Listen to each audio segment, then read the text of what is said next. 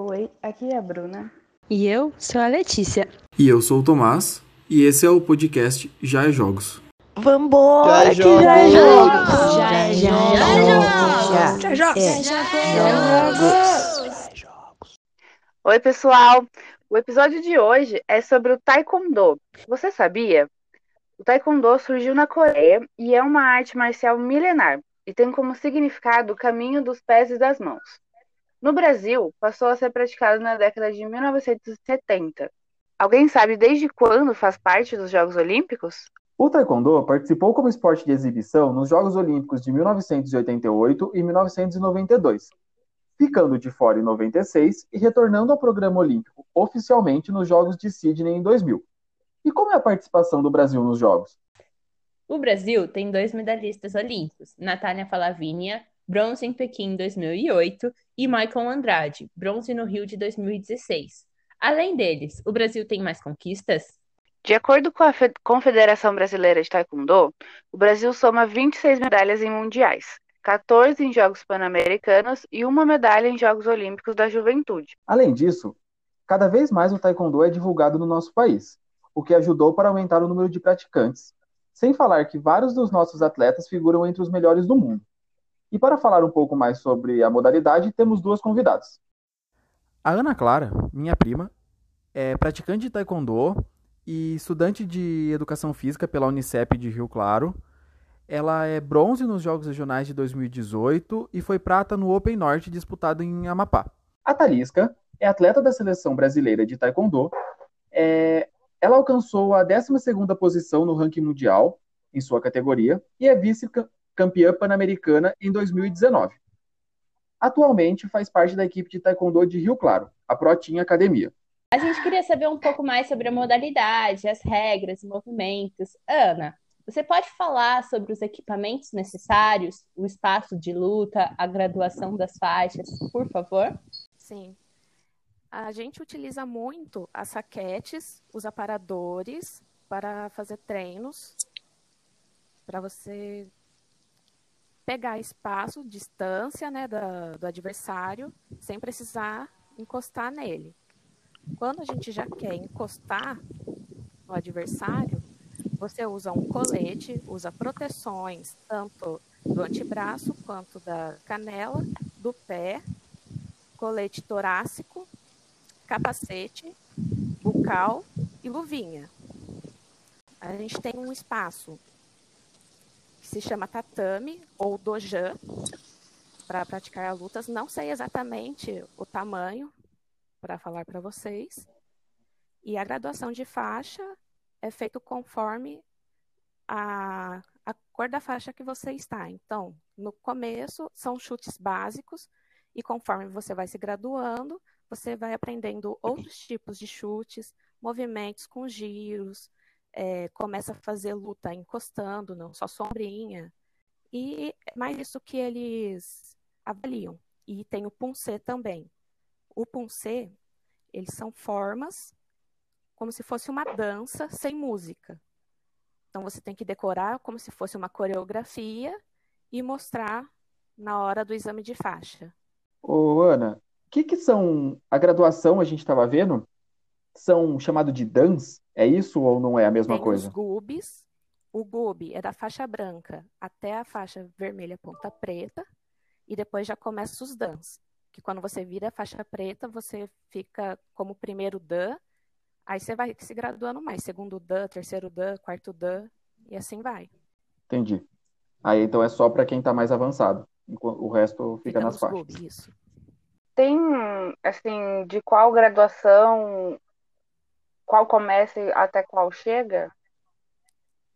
Como assim? É, faixa? Tipo assim, faixa? hum, é, então, cor, é como que funciona essa graduação? Quando você entra para fazer taekwondo, você já é considerado faixa branca. Então você pega, vai fazer todo o treinamento dos chutes básicos para passar para a faixa amarela. Pelo menos aqui em Rio Claro a gente passa direto para a faixa amarela. Tem regiões que primeiro fazem para branca ponta amarela. Aí depois da amarela é ponta verde, depois verde, verde ponta azul, azul, azul ponta vermelha, vermelha, vermelha ponta preta e preta. Entendi. E assim vai. E, Talisca, você pode falar pra gente sobre os golpes e, as pont- e a, a- a pontuação? Se tem algum golpe que não pode, o que vale mais, por favor? É, tem, tem várias especificações de chutes, né? Chute no tronco, que é no meio do protetor eletrônico. É, chute de frente vale dois pontos. Você toca no, no protetor do adversário e é dois pontos. É, eu vou falar alguns nomes de, de chutes, né? Que entram pontos, como Vandal, Miro, que são mais conhecidos. Embaixo, né? E, na, e tem na cabeça, que tem o protetor eletrônico, que nós também temos sensores, como a Aninha falou, né? Que temos sensores na, em toda a parte do colete. É, só pode acima da faixa, que tem o colete de tórax e o capacete. O capacete vale dois pontos. E chutes giratórios, tanto embaixo quanto em cima. Em cima vale cinco pontos, embaixo vale quatro. E tem algum proibido, alguma coisa que você não pode fazer durante a luta? Então, é, não podemos dar rasteira, como é na parte do judô, não podemos dar chutes abaixo da faixa, chutes nas pernas, eles dão falta. É, eles dão falta também segurar o adversário, né? Quando chega no clinch, ele segurar o adversário, eles também dão falta. É, você sair do tatame na área de, de luta também tem falta, você cair também é falta. Então, assim, é, durante a luta, né, tem essas especificações de, de faltas, né? E, os, e os, as pontuações em cima. O soco vale um ponto, é, no meio, que nem, repetindo, no meio vale dois, chutes giratórios vale três, e em cima vale, vale quatro. Eu tinha falado errado, Uhum. vale cinco não. E qual é a experiência de vocês na modalidade? Com quantos anos vocês começaram? É, o incentivo que vocês tiveram para praticar o taekwondo? A minha experiência no taekwondo foi muito boa e ao mesmo tempo muito ruim. Eu comecei com taekwondo aos 18 anos, conheci o taekwondo pela escola de ensino integral, em uma aula que se chama Clube Juvenil, onde os alunos podem levar qualquer tipo de esporte ou qualquer coisa que queiram apresentar e eles mesmos ficam responsáveis por essa matéria. E comecei a participar do, dessa aula, gostei, procurei a academia e peguei gosto pela coisa. Quando eu graduei para a faixa verde, a Carmen viu que eu tinha um potencial e resolveu que era para eu treinar no alto rendimento.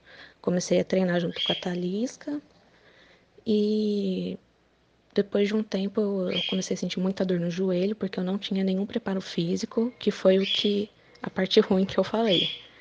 Não tinha nenhum preparo físico, fui jogada lá nos atletas de ponta e acabou que me machuquei e resolvi parar.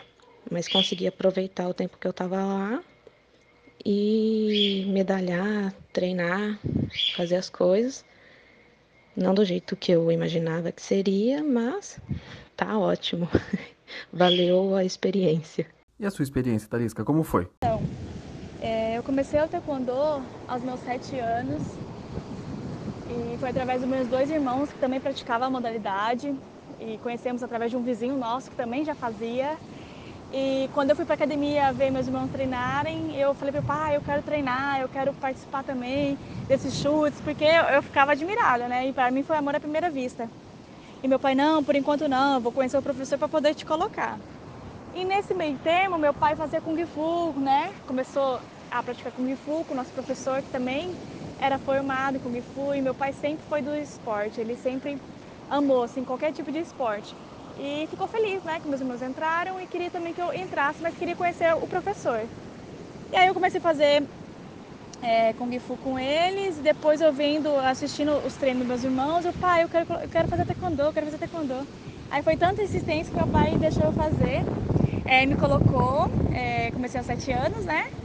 E foi passando o tempo, eu fui vendo que era isso que eu queria mesmo. Para mim foi amor à primeira vista. E comecei a treinar e como eu não era uma atleta de alto rendimento ainda. É, eu comecei a ser atleta de alto rendimento aos meus 17 anos, foi quando eu recebi propostas para que eu morava no interior de Goiás, propostas para vir para São Paulo para lutar por jogos regionais e abertos, que na época era de Guarulhos, e foi no, pelo, Mestre Maciel. Então, assim, as portas foram se abrindo para mim. Fui participando de competições. Antes de ir, vir para São Paulo, eu participei de competições é, nacionais, como Brasileiro Juvenil, seletiva para Pan-Americano e Mundial Juvenil. Então, assim, todo mundo falava que eu tinha muito talento, que eu tinha que investir em mim, tudo, só que essa vida de atleta, a gente sabe que não, não é tão barata, né? Não, exige muito a parte financeira. Então, assim, meu pai nunca teve condições maiores, né, para poder a gente ter um, um, bom rendimento, né? Porque a gente treinava numa academia, a gente treinava numa equipe. E as coisas vieram mudando muito com o passar do tempo. E hoje em dia, graças a Deus, tem várias equipes de alto rendimento que treinam de segunda a sábado, que tem vários atletas de todos é, de todo lugar aqui do Brasil, inclusive em Rio Claro, né, onde foi que é uma das equipes que atualmente eu faço parte e que também me abraçou.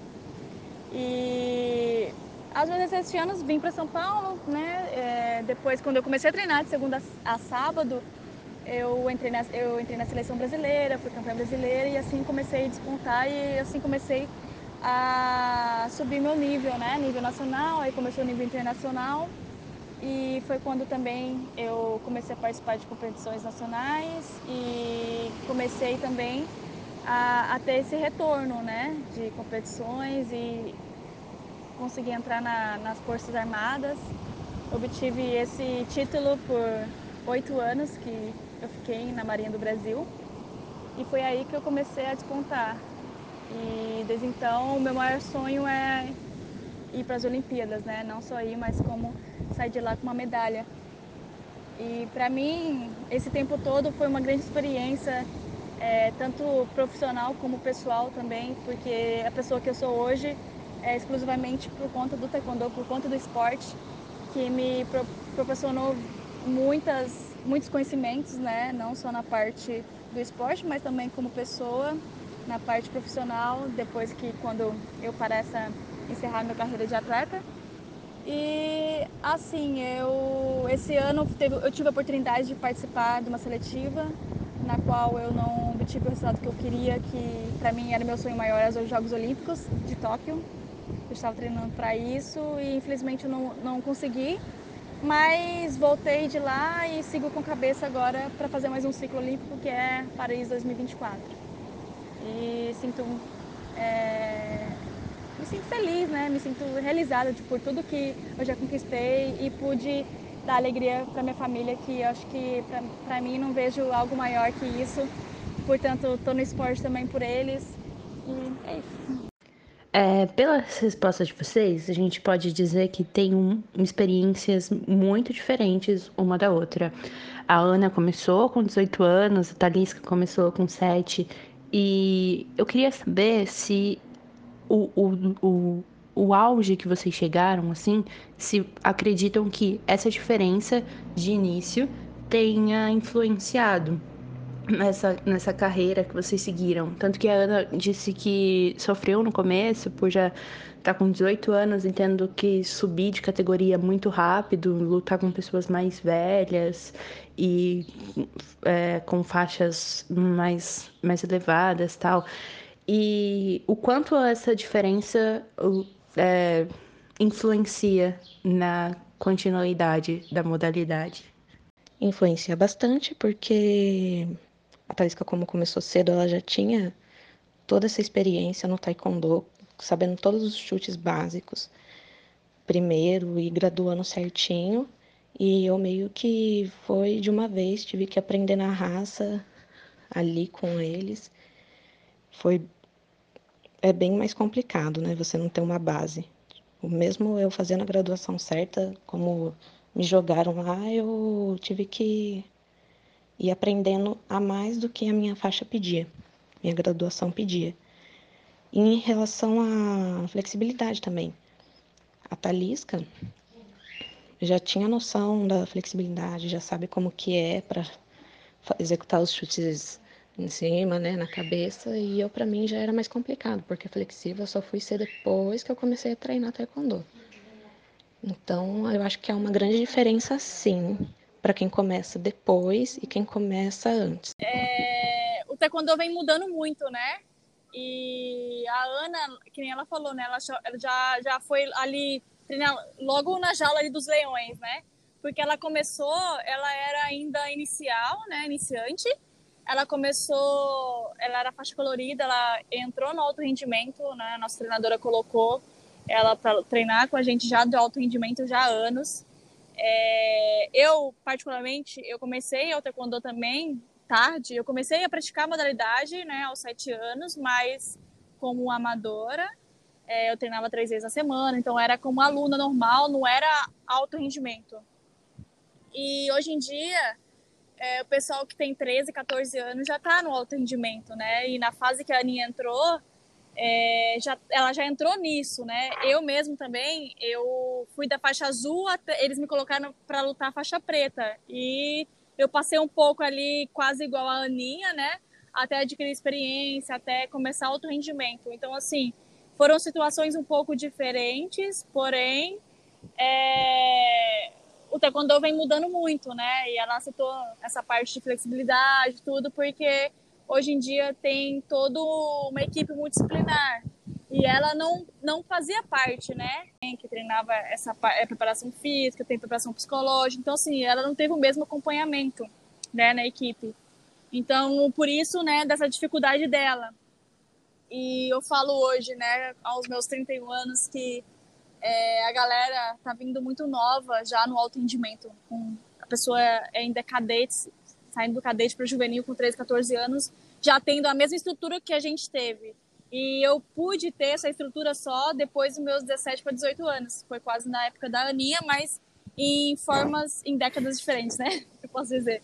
Então, foi isso, assim, né? Hoje o taekwondo evoluiu muito e, graças a Deus, a gente tem toda essa estrutura agora, né? Nesse momento.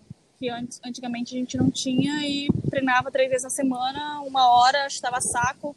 Eu cansei de treinar sozinha também, muito tempo. Então, assim, é, é um pouco diferente e às vezes pode, que nem a Aninha citou, né? É, alguns momentos que pode ser até um pouco frustrante, né? Pela maneira que foi colocado. Então, assim, cabe também a equipe ver o que é melhor é, para atleta, o que ela quer, o que ela busca, né? E assim, de acordo, né, com a pessoa vai evoluindo, a pessoa, né, vai, vai crescendo. É, então, é interessante, é né, que acho que você teve esse processo processo mesmo, né? Progressivo, você foi se adaptando à modalidade. Sim, e a Ana foi inserida, não. né? Ela gostou, Sim. e aí acho que a gente pode até fazer uma comparação, né? Que, como você falou, que alguns atletas do cadete juvenil já estão sendo preparados igual vocês, profissionais agora, e aí talvez Sim. uma especialização precoce, mas não precoce, né? Acho que é um, como você falou, tá avançando o taekwondo, e a Ana uma, uma especialização tardia, né? Ela entrou tardiamente no esporte, e teve que talvez evoluir mais rápido do que o normal para conseguir se manter. Sim. E acho que isso também gerou essa questão com ela, Sim. né? Dessa frustração, enfim. Sim, exato. I, igual, é, eu, eu, eu posso falar também porque é, a minha cunhada, ela entrou também tarde, ela entrou agora no atendimento. Então, assim, ela entrou é, só fazendo taekwondo, aí veio para Rio Claro, começou a treinar com, com a gente, né, já de alto rendimento, e ela é faixa verde. E ela começou a sentir bastante, né? Porque não é a mesma pegada, não é a mesma pegada de você estar numa academia, treinar três vezes na semana, você não fazer parte física, que também foi o caso da Aninha. Então, assim, quando a gente vê que isso acontece, pelo menos eu, né, eu, eu pude ajudar a minha cunhada a estar mais próxima a ela e ver isso, é, e tentar ajudar de uma maneira diferente. Ah, não, você tem que fazer físico, né? Que nem a parte da Aninha. A Aninha, a gente, a gente tinha contato ali só na academia, é, algumas vezes fora também, mas eu não vi o que, passasse, o que, o que passava com ela é, fora ali, na atividade que ela teve também. É, então, assim, a equipe foi muito... É, a, equipe, a, a nossa equipe foi um pouco... Como que eu posso dizer? meio passiva entre os atletas, sabe? Porque muita gente veio de fora. Então, assim, foi uma foi uma contur... assim, foi uma conturbância muito muito gigantesca e foi quando a Aninha estava ali no meio também. E, e assim, o esporte é isso, né? A gente às vezes é, é, é tudo é o nosso limite e se a gente não tem oportunidade, a gente não consegue evoluir, às vezes a gente a gente fica um pouco para trás, mas isso cabe também não só da gente, né? Da Exatamente. parte toda Eu não multidisciplinar tive que, toda que isso essa envolve. ajuda, né? Esse auxílio que nem você tá dando para a Flora. E essa Sim, isso, toda a estrutura, toda coisa Exatamente. que você precisar vai não evoluir, que né? não tivesse ajuda lá dentro durante os treinos, sempre tive. Mas só que eles nunca viram o que estava precisando, mesmo eu falando com a Carmen, nunca teve uma direção. Então foi bem complicado. Sim. E paralelo a isso, Tharisca, você falou da sua cunhada, né? Você é a namorada do Netinho, né? Que ele está classificado para os Jogos Olímpicos. É, só para contextualizar aqui, para a gente é Sim. muito legal. E, mudando um pouco de assunto, a Tá. gente queria saber como vocês veem a prática do Taekwondo no Brasil. Porque nós entramos no site da Confederação para dar uma pesquisada, e lá consta que são 1.300 e mais ou menos 1.330 atletas cadastrados e cerca de 360 academias. Então a gente vê que é uma modalidade que está crescendo, né? Porque bastante gente praticando, está começando a aparecer um pouco mais nos veículos de mídia.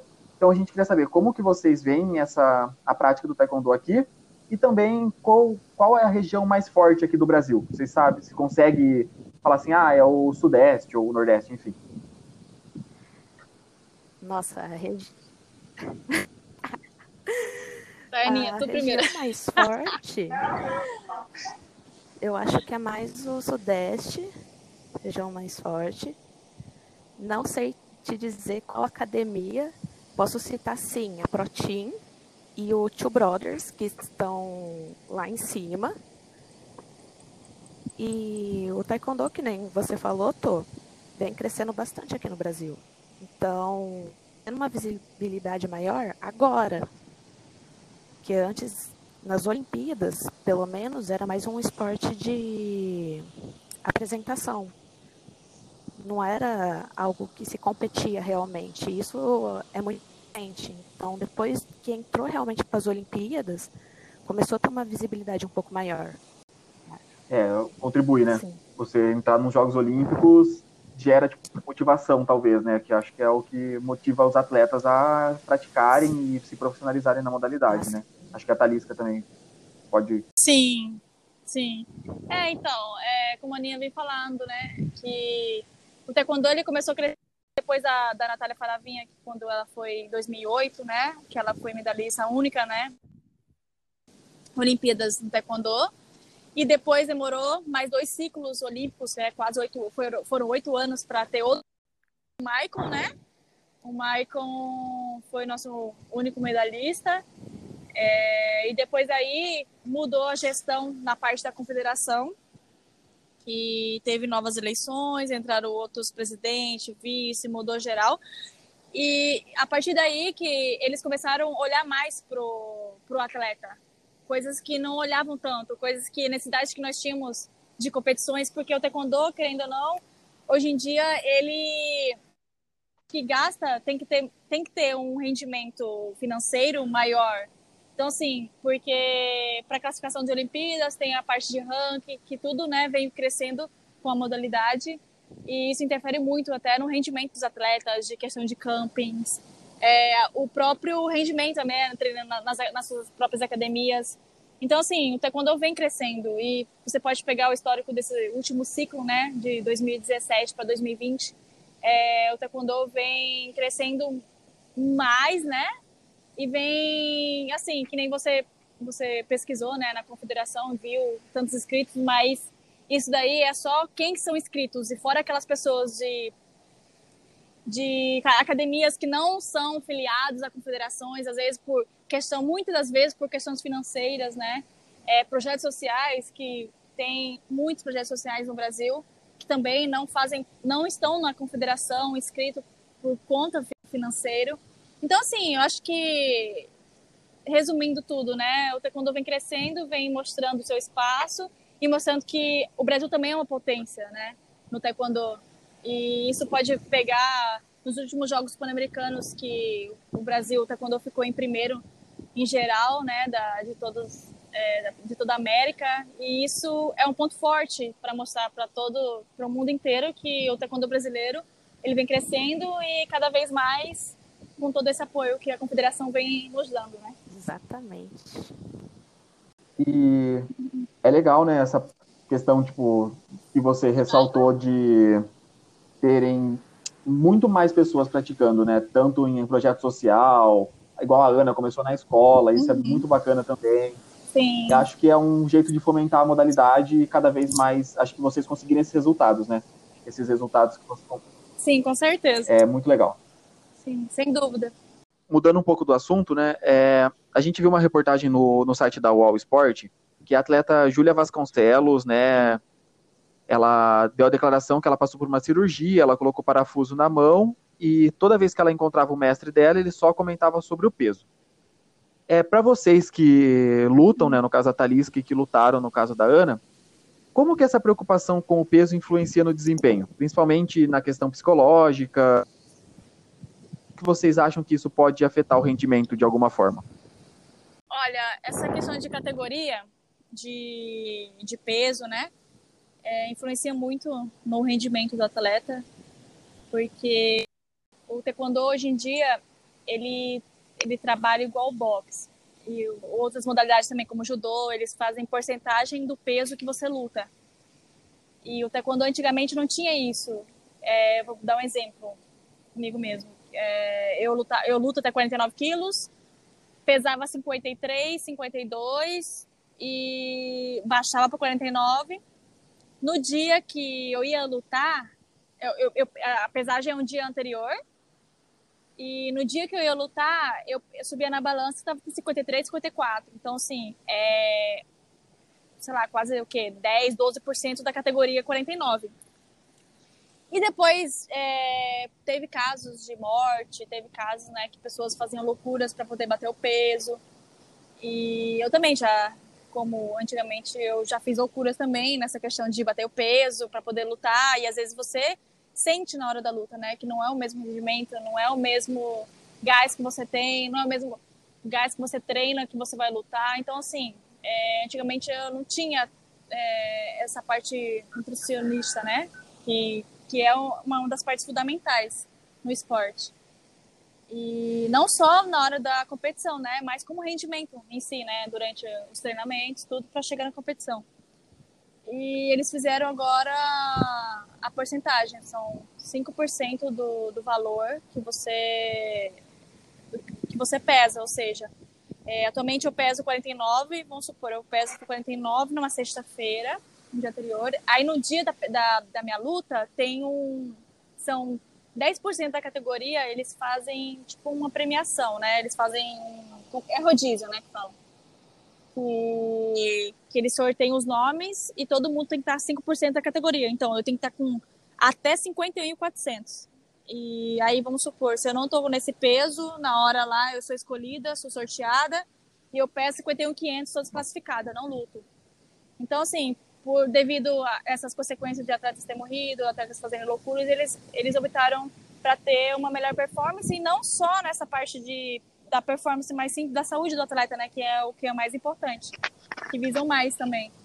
E aí eu comecei a ter mais acompanhamento, né? Nutricionista, nutrólogo, estar com peso mais baixo treinando. E depois disso eu senti uma diferença enorme, é, tanto nos meus treinamentos diários, né? Quanto na, nas competições. E essa parte, ela é principal, eu falo hoje, porque eu sou, quando eu falo, eu sou uma caca velha pelas experiências que eu já tive, né? Tanto boas quanto ruins. E a gente vai aprendendo, né, com os erros e vendo o que é sempre é melhor pra gente. E ela fala isso porque às vezes tem equipes que ficam muito ligadas nisso, porque o peso sobe muito, às vezes a gente come demais, a ansiedade bate, então tudo isso influencia, né? E tem equipe que é mais rigorosa, que pesa toda semana, que quer que esteja, sei lá, três, o máximo 3 quilos acima da categoria e que no fim das contas é o que que faz a diferença, né, na hora ali dos últimos minutos, você precisa de ter aquele gás para na hora da luta e você aguentar, né, todo todo toda todos os rounds. Então, eu acho que ela falou isso, né, a respeito do peso, porque é uma coisa que realmente pesa, assim, sabe, na cabeça, não tanto é, só os técnicos, como também o psicológico do atleta. Porque se você vê que tá com 6 quilos, 7 quilos acima, você fala, meu, eu tenho que fazer a dieta, ou não tô comendo direito, ou eu tenho que ver o que, onde eu estou errando para poder melhorar. E antigamente não tinha isso, né? E isso começou há pouco tempo. Então, isso também, os atletas vieram se adaptando é, a respeito, então foram, foram fazendo ah, isso. É bem isso. Eu acho que pega bastante em questão de perda de peso, categoria, o seu técnico. O técnico que vai definir qual categoria é melhor para você. Vamos dizer assim. Que nem na reportagem que vocês falaram, que estava falando que tinha, tinha que baixar uma categoria a menos do que o peso normal. No caso, meu caso, a Carmen só ia deixar eu lutar se eu conseguisse primeiro baixar para 53 quilos. Consegui, aí depois que ela viu que eu conseguia baixar peso, ela me colocou para 49, a mesma categoria da Talisca.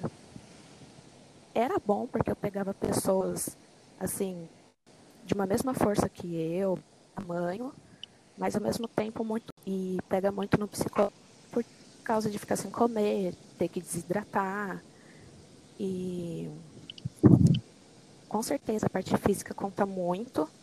Você fica muito fraca. E como no. E pode ter várias doenças em relação a isso. No Open Norte, quando eu fui, eu saí daqui pesando 49 quilos. Eu cheguei lá pesando 47, no Amapá. Então, assim, eu cheguei lá muito fraca, não podia comer antes da pesagem, e depois eu comi, mas mesmo assim não estava vindo aquilo, ou seja, eu estava com anemia. Então, para mim, essa questão de peso tem que realmente acompanhar o peso da pessoa, o porte físico dela, a densidade óssea, que também conta muito, e não só ver o que é melhor para a pessoa. De, ah, você vai pegar do mesmo tamanho e de uma força igual. Eu acho que é bem complicado essa questão de peso, na realidade, para falar. Porque vai muito da opinião de cada um. Para mim, eu acho que tem que ver o parte físico da pessoa, ver onde ela consegue se encaixar em alguma coisa que não prejudique ela, tanto mentalmente como fisicamente. Eu, eu até, eu, nessa parte eu concordo com a Ana. É porque antigamente eles visavam muito isso, porque pela essa mudança do taekwondo com colete eletrônico, aí eles falavam que pessoas mais altas têm que ter uma categoria mais baixa, aí às vezes se adaptando e tal. E eu era uma categoria acima, eu era até 57 quilos, eu lutava 53, 57. E quando eu decidi lutar até 49 quilos, foi porque meu corpo permitia isso, porque eu fui, eu passei pelo nutricionista, passei pelo nutrólogo, fiz exames, então assim eles, os profissionais viram que eu posso chegar nessa categoria, eu posso chegar bem treinando tudo. Então, assim, vai ter sofrimento? Vai, porque por conta de dietas restritas, por conta, por conta, assim, de vários outros fatores. Então, assim, foi uma opção minha. Eu perguntei, ah, eu vou ter saúde, né? Porque, querendo ou não, a gente também tem que prezar essa parte da saúde. Sim, você vai ter saúde, tudo, porque a minha altura mesmo em si, é, é, ela é muito, eu sou muito alto pela categoria. Só que a americana ela falou, a estrutura óssea minha permite eu bater 49 quilos, permite eu fazer uma, uma boa parte nutricionista, uma parte nutricional, né? Tudo e, e tudo gerando a, a, bater o peso bem.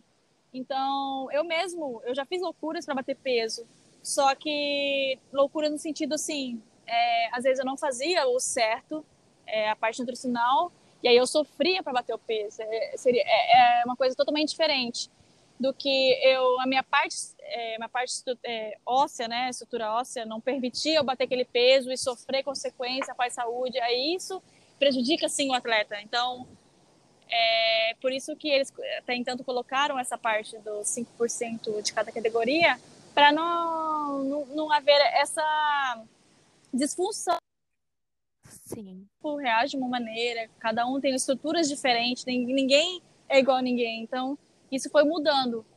E hoje mesmo eu luto nessa categoria porque eu consigo, eu faço as coisas certas, eu, eu faço a parte nutricional, faço a parte de treinamento, e aí eu consigo bater o peso. Sofro, sofro, porque eu tenho que restringir a comida, eu tenho que mais nada que interfere a parte de saúde, nada que interfere a, a minha vida.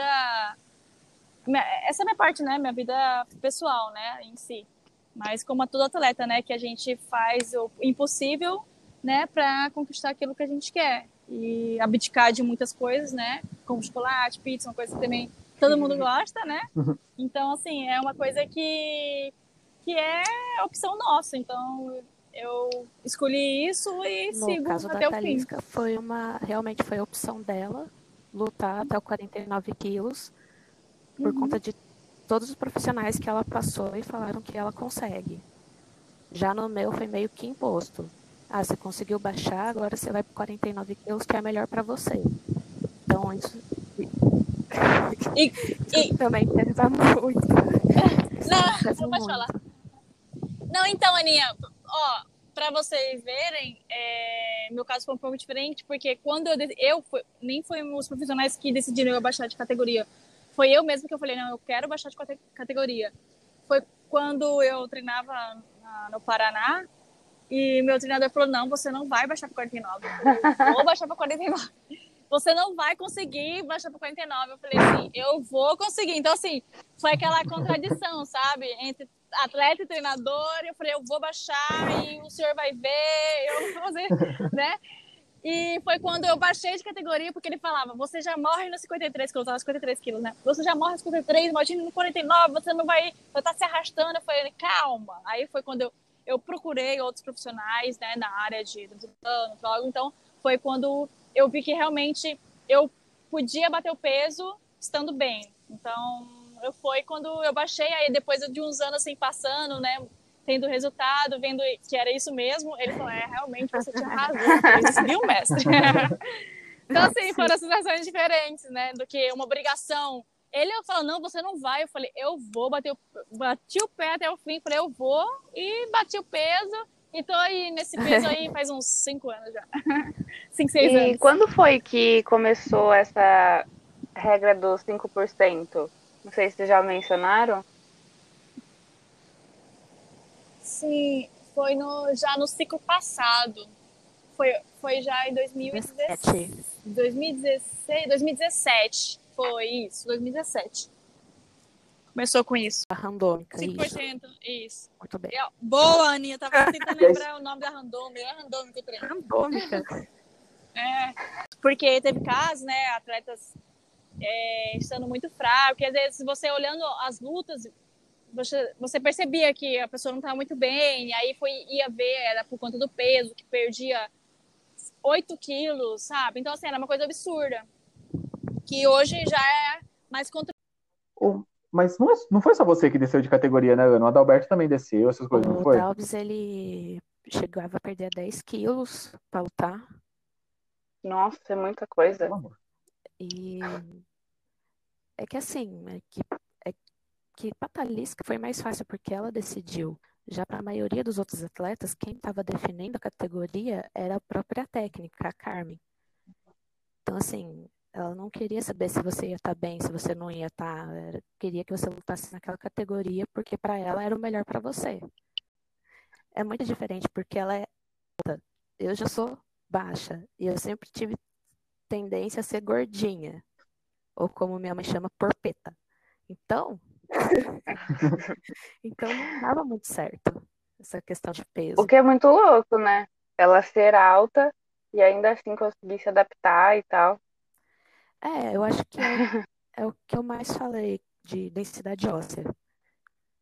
Você vê muito sobre o que a pessoa consegue e o que não consegue pela densidade óssea. Então, eu acho que, que nem ela falou, como ela fez acompanhamento, para ela foi bom. Ela chegou e a partir que ela entrou no 49, meio que a carreira dela deslanchou. Então, agora para essa última pergunta, a gente quer saber de vocês quais as expectativas para os próximos Jogos Olímpicos de Tóquio, que era para acontecer esse ano. Quais são as chances dos atletas brasileiros? Quais têm mais chance de medalha? Como que vocês estão vendo essa, esse, esse nesse cenário? Eu acho que a Thalita tem que responder primeiro ela. tá é, então, o Brasil vem evoluindo muito, né? E esses três atletas que classificaram para as Olimpíadas vem tendo um bom histórico, né? A nível internacional. É, temos dois campeões pan-americanos, o Netinho e a Milena. E, e o Ícaro também vem, vem tendo bons resultados também. Ele foi bronze nos Jogos Pan-Americanos, ele é medalhista, foi vice-campeão mundial e o Netinho também é, teve diversas medalhas em Grand Prix, que é uma competição entre os 32 melhores do mundo. E a Milena também é medalhista é, mundial. Então, assim, o histórico dos três vem do é uma preparação, entanto, né, para essas próximas Olimpíadas. E eu, eu, tenho certeza total que o Brasil nessas Olimpíadas vai estar. Tá, estamos bem representando, representados, né? É, devido a tudo que eles vêm conquistando. E temos grandes chances de medalhas. É, eu falo medalhas, né? No primeiro, segundo, terceiro, né? uhum. né? e os três saírem ali com, um título inédito, é, tendo uma edição inédita, né, no taekwondo brasileiro, onde dois a dois ou até três atletas tendo medalha olímpica, né, porque o taekwondo só temos duas medalhas, uma feminina da Natália Falavinha, bronze, né, temos dois, dois bronzes da Natália Falavinha em 2008, e depois de oito anos o Michael Andrade, né, então, assim, eu, eu tenho certeza absoluta assim, que eles vão dar o melhor de si e vão trazer o resultado esperado e também para alguns inesperado, né, o resultado que o Brasil pode ter. Eu não tenho nem o que falar, a Talisca falou tudo, gente. não tenho nem o que tirar. Ela falou exatamente o que eu estava pensando sobre tudo. Então, mantenho as palavras dela como a minha. Realmente, o próximo Jogos Olímpicos vai ter que ver. É, o Brasil vai ter muita surpresa, assim, no sentido. É, algumas pessoas acreditam, né, no potencial dos três, outras acreditam no potencial de um. Então, assim, o taekwondo está muito nisso. Mas eu, eu acredito, né, nas, nas possíveis medalhas, os três saindo ali é, com a medalha de Tóquio e com certeza vai ser gratificante para a nossa modalidade e mais inspiração né, para todos os atletas que queiram chegar onde eles chegaram ou queiram chegar mais longe, né? Que tudo a gente fala que tudo é possível, né? Só basta a gente é, acreditar no nosso, nos profissionais que estão com a gente e, em nós mesmos, né? E no, através dos nossos sonhos a gente conquistar. Certo. E especialmente para você, né, Thalisca? Você é, não conseguiu a, a vaga para Tóquio, mas está no foco para Paris, né, em 2024. E você, como que você vê esse próximo ciclo olímpico e a gente está torcendo, né, para você conseguir essa vaga. Obrigada.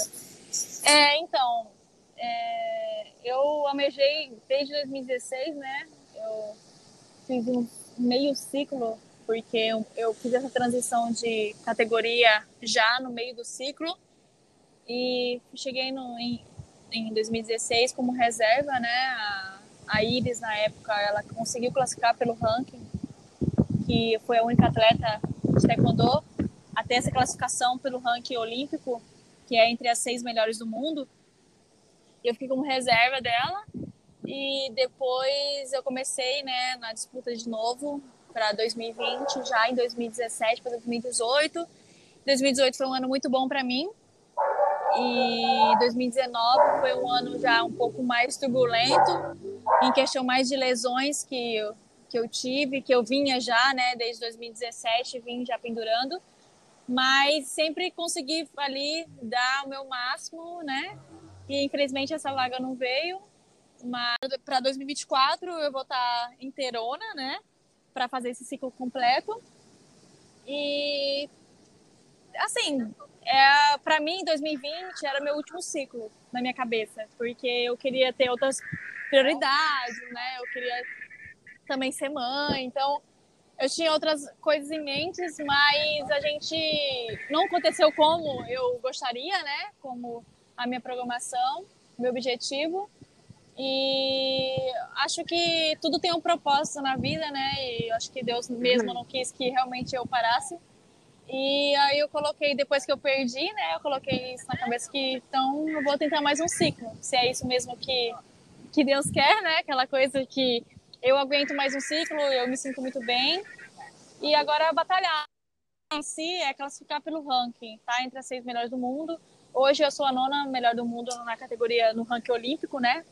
Então eu vejo que é possível, porque quando eu comecei em 2017 para 2018, eu estava em 32. Então, assim, eu dei meu máximo, né, nesses dois anos, dois para três anos e não consegui. Aí no final das contas eu, eu consegui ser escolhida pelos meus rendimentos, pelos meus resultados, né, para tentar a classificação pan-americana. E não foi, né, o esperado, mas agora a gente pensa em 2024 já é, me recuperando de uma lesão que eu venho já há anos com dor. E agora pensando, né, em 2024 classificar pelo ranking. Se depender de confederação, se depender né, de ser escolhida por bom resultado ou né, por, por que seja. Então, essa é a minha meta. A dica da semana é um filme que se chama Operação Kickbox. Mas esse filme, por mais que tenha tradução para o nome de Kickbox, se fala sobre o Taekwondo. É a saga da seleção dos Estados Unidos que vai enfrentar no campeonato mundial a grande seleção da Coreia do Sul. É, esse filme está disponível online e tem várias sequências. Eu acho que são quatro. E está disponível no, no Now também. É só, é só dar uma busca e assistir.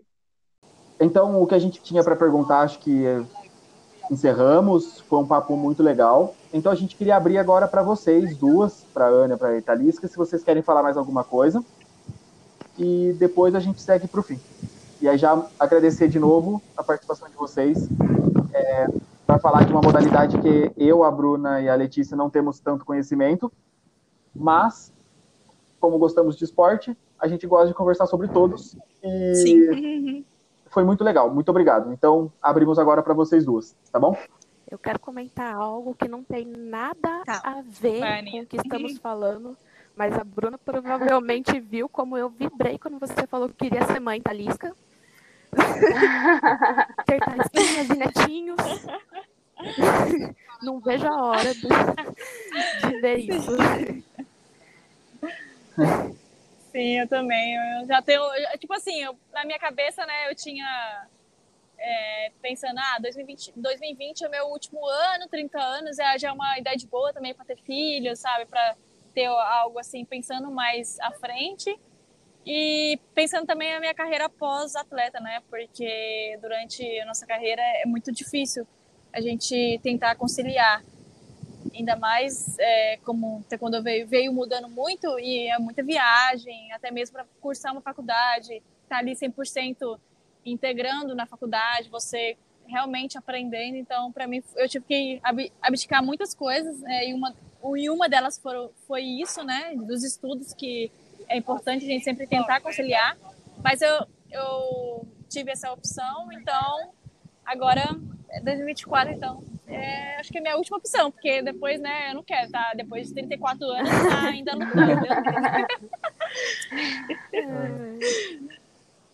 Você, Thais? Muito legal. E também, e eu queria agradecer a vocês todos pela, pelo bate-papo, né? Pela, pela essa oportunidade de estar aqui com vocês e passando um pouquinho da minha história. É, a gente tenta resumir um pouquinho ali no máximo, né? Porque se a gente for contar tudo, é, é muita história. Então, a gente, como atleta, né, a gente sabe a nossa inspiração que a gente tem diariamente. Então, e passar e ser inspiração para outras pessoas também é uma coisa gratificante que a gente vem também é, quebrando a barreira, né, de ser mulher no esporte, é, fazer um esporte de contato como é o taekwondo. Então, é uma coisa que a gente vem quebrando tudo isso ao passar dos anos e sendo, né, grata, né, por tudo, pelas oportunidades que que, que o tempo vem nos oferecendo e, é isso. Com certeza vocês são muita inspiração para nós. É muito legal conversar com você, uma pessoa que a gente vê lutar na TV. E aí agora bater um papo com você foi muito legal mesmo. Muito obrigada por ter aceitado o convite, por ter participado desse episódio. Obrigada. E eu completo também que foi. Obrigado Opa, e. desculpa. E só completando que Pode falar. é, foi muito legal também conversar com uma pessoa da família que faz a luta, porque a Ana é minha prima. Então, é muito legal. É gostoso de conversar, né? Então.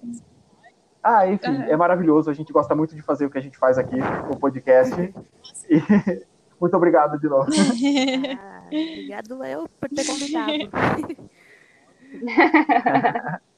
por se interessar pelo esporte que a priminha faz. Boa. Acessem as nossas redes sociais para ficar antenado nas novidades que vão surgir aqui no nosso podcast. Semana que vem a gente vai ter uma grande novidade, então não percam o próximo episódio. Falou, valeu. Já jogo. Já, já.